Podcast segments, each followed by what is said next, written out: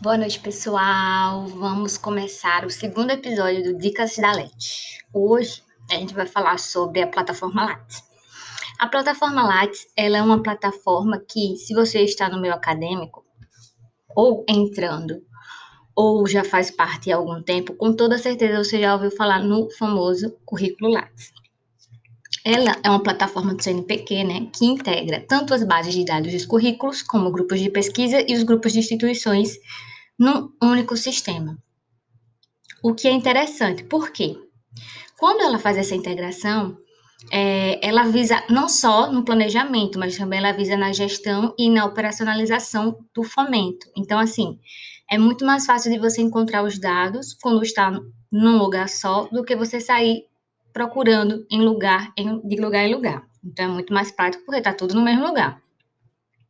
Além disso, o LAT, né, o famoso LAT que a gente conhece, ele é o padrão de currículo acadêmico, ele é o padrão nacional, tanto na vida, da vida pregressa quanto na vida atual, dos estudantes, dos pesquisadores e todo mundo do meio acadêmico.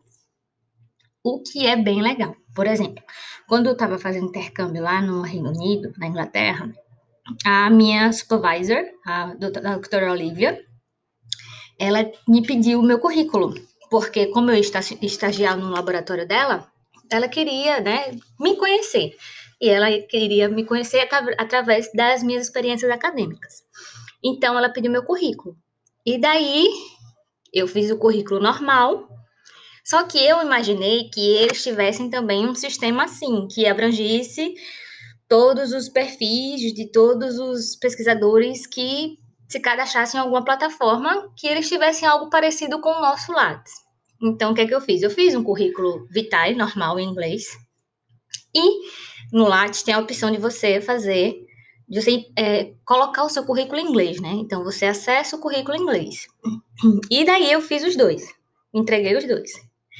E quando ela viu o Lattes, ela se assustou. Ela disse, mas o que é isso? Eu disse, então, é o currículo Lattes, é o currículo padrão da, dos, dos cientistas, dos estudantes, dos acadêmicos brasileiros. E daí ela começou, ela ficou super impressionada, foi bem engraçado, ela ficou super impressionada. Ela, nossa, mas isso é maravilhoso, isso deveria ser universal. E, e, nossa, aí pediu para eu acessar, eu acessei, mostrei a ela como é que fazia as buscas, é, o que, é que tinha, tipo, todos os professores que eu falava, ah, fulano de tal, ah, fulano de tal, e colocava o nome lá e achava e via toda a história acadêmica daquele professor e ela ficava cada vez maravilhada. E assim, eu fiquei espantada porque eu não sabia que lá na Europa ou lá fora, em países mais desenvolvidos, eles não tinham uma base de dados, um sistema de dados tão simples assim, né? E daí eu lembro até hoje que ela ficou super maravilhada, ficou, nossa, meu Deus, que é o nosso famoso Lattes, que muita gente tem tem receio, tem medo, porque ele é um pouco complexo, ele não é difícil, ele é complexo na parte de colocar as coisas nos seus devidos lugares. Então, tem coisas que você acha que é, sei lá, um projeto de extensão, mas na verdade é um projeto de, de pesquisa. E, e daí você tem que se atentar e entender onde cada cada documento, cada certidão que você tem vai, né? Qual é o lugar que ele vai no Lattes. E isso é fácil, minha gente, porque o Lattes ele é muito intuitivo. Ele é aquele currículo, aquele sistema que se você começa a brincar nele, a entrar, a olhar, a ver, a mexer, você no instante aprende a mexer. Ele é muito intuitivo. E além do Lattes, também está presente né, na plataforma o Diretório dos Grupos de Pesquisa, que é um inventário com todos os grupos de pesquisa do país que são registrados no CNPq. Além desse, desse inventário, tem também, né, nas páginas do Diretório de Pesquisa, os recursos humanos, as linhas de pesquisa, os setores de atividade, quais são as especialidades de conhecimento, quais foram as produções científicas que são feitas, né, por esse, esses grupos de pesquisa, tanto produção científica, tecnológica, artística, e muitas informações que você consegue descobrir, por exemplo, ah, eu trabalho com feridas. Então, eu jogo lá feridas e eu vou ver todos os grupos do Brasil que são registrados no CNPq que trabalham com feridas. Então, eu consigo fazer um intercâmbio de, de conhecimento, até um network mesmo, sabe? De conversar com outros pesquisadores que trabalham com a mesma coisa que eu, porque isso só engrandece ainda mais a minha pesquisa. Então, é fantástico ter esse diretório de pesquisa. Então, além desse diretório de pesquisa, né? É, e, e, isso é quem, quem, alimenta esse grupo de pesquisa são geralmente os diretores, né, os responsáveis pelos grupos. Então, geralmente são os professores responsáveis. É, também tem os diretórios de instituições, né, que, que é que ele, ele visa? Ele visa a organização desse sistema nacional que, e dessas instituições que são usuárias do Lattes. Então, o interessante é que essas instituições elas vão se relacionar com o CNPq. O CNPq a gente sabe que é um órgão de fomento muito importante que financia diversas pesquisas, diversas, é, e financia diversas pesquisas, financia diversas atividades. Então, tendo esse link, esse contato, torna a, a interação ainda muito mais fácil, né? E todos esses três, esses três setores estão na plataforma do Lattes e o que é legal é tudo público, é acesso gratuito, acesso público. Então, qualquer pessoa que chegar e entrar na plataforma vai ter acesso a ela. Então, assim, tem países desenvolvidos que não têm sequer isso, entendeu? Então, é interessante, é muito importante engrandecer o Brasil em relação a isso, porque pensem em quantos países desenvolvidos que é uma ideia tão maravilhosa e eles não têm. Eles não têm, entendeu? Uma plataforma dessa. Então, é simplesmente fenomenal. Aí também no, na plataforma, ela fala um pouquinho da história dela, né? Em meados de 80, é, o CNPq tinha essa preocupação de padronizar os currículos, e por causa disso, é, ela começou a desenvolver é, uma base de pesquisa, né, que era Bitnet, através da rede Bitnet, e tinha cerca de uns 30 mil currículos na época, e realmente em 1999 foi que o CNPq lançou o currículo Lattes, né? Que muita gente acha que Lattes é, ah, é um nome. Não, porque eles botaram um nome. Mas na verdade, Lattes ele era o César Manuceto e Júlio Lattes. Ele era um físico, um cientista, que foi o co-descobridor do meson pi. Então, assim, ele foi muito importante para a física do nosso país, entendeu? Então, graças a ele, o Prêmio Nobel de Física de 1950 foi dado a Cecil Frank Powell, que foi o líder da pesquisa, né? Infelizmente o Lattes ele não foi reconhecido, mas posteriormente houve o reconhecimento do seu trabalho. Ele é muito, muito ilustre porque ele que desenvolveu, ele que fundamentou a pesquisa da física atômica no nosso país.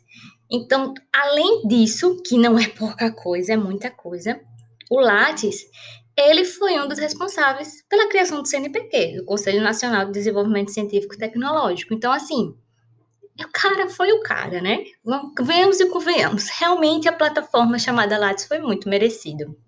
Então, assim, o Lattes foi, foi muito importante e o Lattes continua sendo muito importante, porque é uma base de dados onde a gente pesquisa os currículos de todo mundo, né, de todos os pesquisadores. Então, além deles ter sido um, um, pesquisador importante, a sua plataforma que leva o seu nome também é muito importante. E como eu falei para vocês, a plataforma ela é muito intuitiva. Você começa a mexer nela e tem algumas informações que vocês precisam colocar que é o básico, né? Que são os dados, qual é a formação acadêmica, é, as forma, é, complementares, são os cursos de extensão com mais de 300 ou 400 horas, se eu não me engano. Então, tudo isso entra na parte do preenchimento. E é como eu falei, né? Assim, cada lugar tem que ter o seu respectivo documento, porque o mais importante na plataforma não é o fato de mexer nela, porque, como eu falei, ela é muito intuitiva. O mais importante na plataforma é você saber onde colocar cada coisa. E isso a gente só aprende com o tempo, pedindo ajuda dos nossos orientadores, buscando na internet informações. Então, como eu não tenho como explicar diretamente assim, ah, minha gente, aqui vai isso, aqui vai isso, porque eu não sei exatamente quais são os documentos que você tem em mãos, o que é que você quer colocar no Lattes, mas tem a ideia de que você tem que colocar absolutamente tudo no Lattes. Se você respirar, você tem que colocar no Lattes, porque é como se fosse um diário acadêmico seu. Então, tudo, todos os registros, todos os cursos, por mais que você pense, nossa, mas esse curso foi tão simples, mas vai para o Lattes porque é um registro, um diário acadêmico seu de tudo que você fez, desde o momento que você entrou na graduação até, até onde você quiser ir, né? Até o PhD se quiser ir. E é interessante também que no Lattes você consegue colocar algumas informações do seu ensino médio. Você consegue colocar algumas informações do seu ensino médio. Então, o pessoal que está começando na faculdade agora, ah, não tem para que ter Lattes, eu não tenho nada. De jeito nenhum. Você, esse é exatamente o momento que você tem que criar o seu Lattes. Porque é nesse momento que você vai conseguir acompanhar e alimentar a plataforma de uma maneira mais calma, mais tranquila, pesquisando onde vai cada coisa. Porque se você deixa para alimentar o Lattes depois de, sei lá, sexto período, não tenho Lattes, vou criar um Lattes porque eu vou precisar entrar num projeto de extensão. É muita coisa para alimentar o Lattes. Aí você começa a entrar em desespero, aí dá tilt na sua cabeça.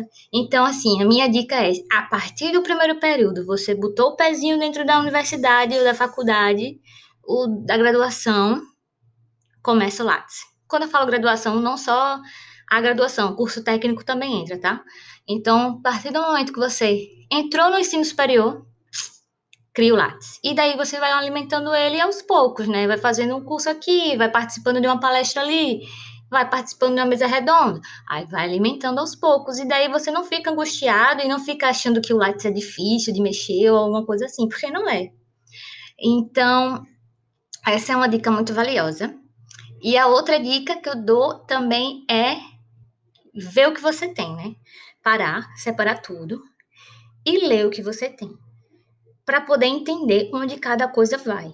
E isso é muito importante. Essas pessoas não fazem, as pessoas querem tudo pronto, que chegasse, que já tivesse um nome, nome assim na frente do documento, tá. Então já sai que isso é nesse lugar.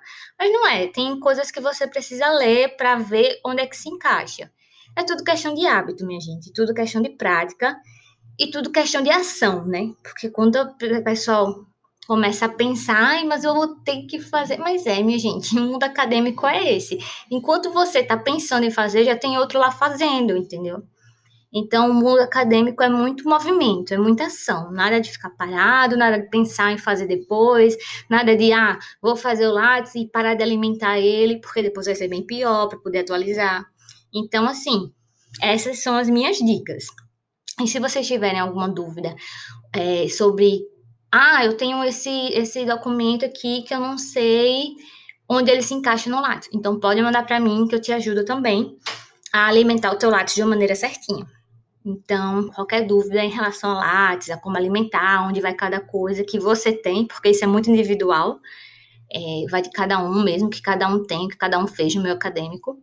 Então, o que vocês precisarem, manda para mim pela DM do Insta, que daí eu respondo e a gente ajuda, eu te ajudo a, a estruturar o teu Lattes, a montar o teu Lattes e a gente juntos vai deixar o seu Lattes simplesmente maravilhoso. Então, é isso, pessoal. O episódio de hoje foi sobre Lattes. O episódio que vem, eu estou pensando já no assunto, já tenho ele na cabeça e eu acho que vocês vão gostar, que é sobre é, as plataformas que oferecem cursos online, cursos de graça, né? Porque o conhecimento está aí para todo mundo e só não, só não, não conhece, só não aprende quem não quer. Hoje em dia a internet está aí para todo mundo. Então, o próximo assunto, com toda certeza, bem provável, é que seja esse, sobre as plataformas que oferecem cursos grátis e com certificado, que também é muito importante, né? para todo mundo. Então é isso. Boa noite, pessoal, e obrigada por acompanhar. Me sigam lá no Instagram. Se vocês tiverem Clubhouse, também pode me seguir lá no Clubhouse, que eu tô seguindo de volta. E se vocês tiverem Twitter, tudo certo. Twitter, o Clubhouse e o Instagram, PHD Letícia Lopes. Beleza? Beijos, beijos.